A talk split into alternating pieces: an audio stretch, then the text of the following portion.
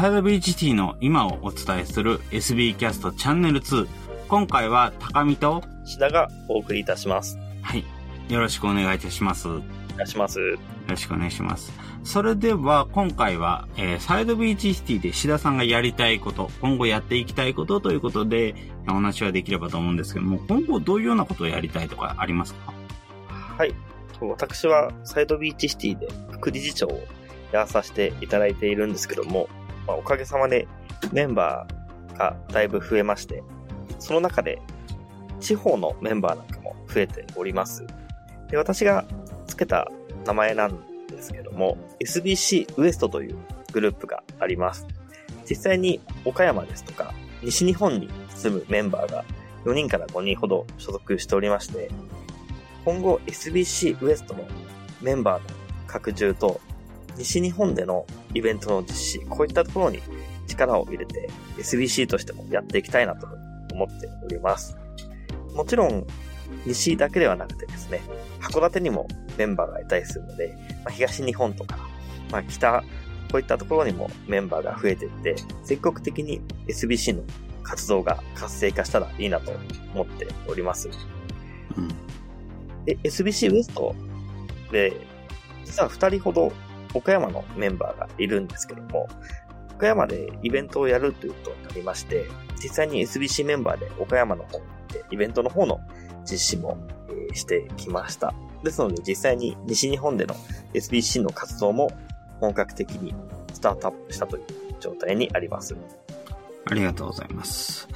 そうですね、SBC ウエスト、西側の方で活動されているメンバーにも何度かお話をさせてもらったことがありますけども、本当にサイドビーチシティのメンバーは本当に広がってきたな、いろんなところで活動してるなというのを日々感じています。やっぱり IT の課題とかになると、基本的にどの地域行っても大体同じような課題っていうのはある。もちろん IT に限らず、どこの地域に行っても大体同じような課題はある。子育ての課題だって同じだし、地域福祉の課題だって同じだし、大体どういうような課題も、まあ、それぞれの地域ごとに若干の違いはあるもの、大抵同じっていうのは、SB キャストを発信してもとすごく感じることではありますので、やっぱりだからこそ、あの、サイドビリティシティという枠組みの中でいろんな人が地域を超えて関われるっていう風になっていけるといいなというふうには思っていますね。ありがとうございます。どうしてじゃあ横浜以外の人たちもそういうようなメンバーに加えて一緒に何かやっていこうっていうふうに思ったとか、初めの動機ってありますか？そうですね。やはり、サイドビーチシティという名前が、横浜市という名前でもありまして、拠点としてるのも横浜っていうこともあるので、横浜の NPO 団体というイメージが非常に強いのが一般的な見方だったりすると思うんですけども、ただ、地方に行ってみますと、なかなかこう課題がある中で思うように活動ができない、団体がない、またはその課題に対応する力がないという直面した問題がある中で、横浜の NPO がどのように活動してるかというところに興味を持って、えー最初に接触してくるような方もいらっしゃいます。まあその中で、サイトビーチシティは横浜といっても福島の復興支援もやってれば、地方にも開港ごとし景観まちづくりの会議の関係で行ったりもするので、特に場所は限定してない組織ではありまして、地方で起きる課題なんかも、まあ、横浜の課題も一緒だったりすることがあるので、そのノウハウをどう解決に活かすかというところで、地方の案件にも、え関与する、そういった体制にます。そういった中で、地方にいるメンバーでも、サイドビーチシティのメンバーとして一緒に活動する、そういったような体制になることもあったりします。ありがとうございます。そうですよね。やっぱり、本当にそういうようなところで声をかけられる側になるっていうのはすごく良いことだなっていうふうに思います。やっぱりそういうようなあの活動をしていて、やっぱり課題に感じることってすごくあると思いますし、その時に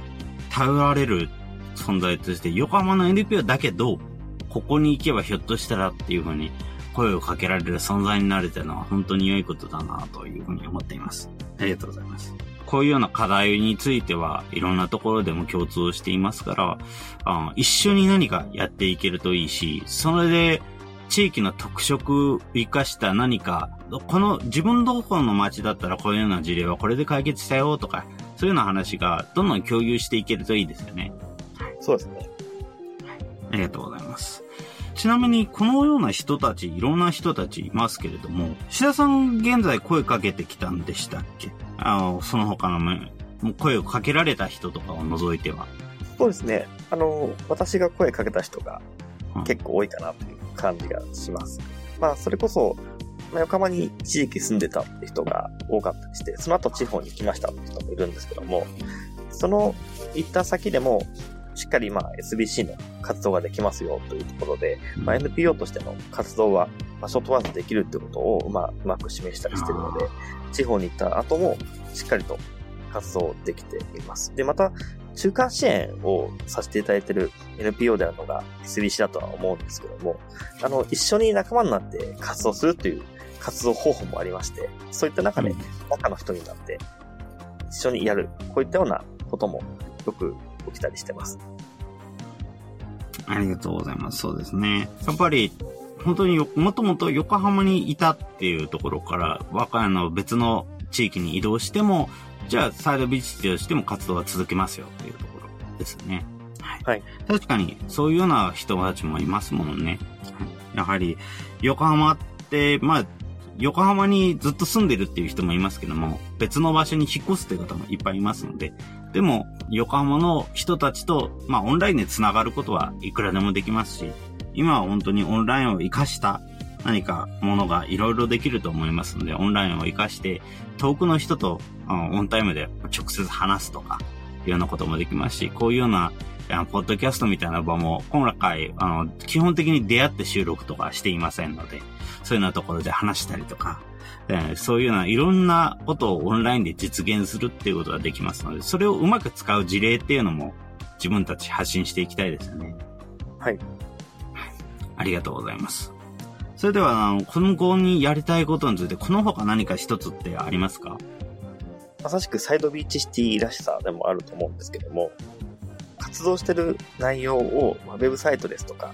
こういったメディアに出すっていうことも方法の一つなんですが、やはりあの、メタバースがありますので、メタバースの空間上に写真を貼ったりとか、あの、動画を貼ったりとかして、活動紹介なんかもしていけたら面白いなと考えております。うん。ありがとうございます。そうですね。そうです。あの本当に、あの、サイドビーチシティやっている場所、スペースって本当にオンライン上にいろんなものがありますので、えー、本当にメタバース空間もそうですし、ディスコードみたいなコミュニティもそうですし、それこそ、この SB キャストのチャンネル2って実はリッスンというサービスで配信してますけども、こちらも、あの、ポッドキャストというものをきっかけにつながれるコミュニティスペースという意味合いも持っていますので、